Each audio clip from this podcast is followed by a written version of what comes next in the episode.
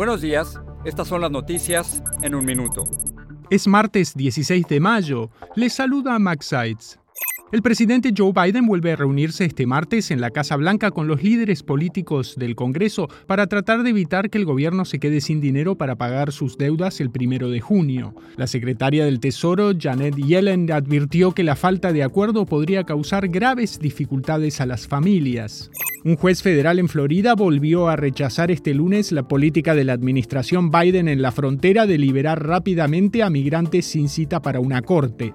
Como consecuencia, el gobierno deberá mantener bajo custodia a las personas que busquen entrar al país con autorización hasta que vean a un juez. El fiscal especial John Durham presentó los resultados de una investigación de cuatro años sobre los presuntos vínculos entre Rusia y la campaña de 2016 de Donald Trump sin hacer grandes revelaciones, aunque critica la actuación del FBI. La policía dijo que el autor del tiroteo en Nuevo México, que dejó tres muertos y seis heridos, disparó al azar contra vehículos y casas. El atacante de 18 años fue abatido por la policía. Más información en nuestras redes sociales y univisionoticias.com.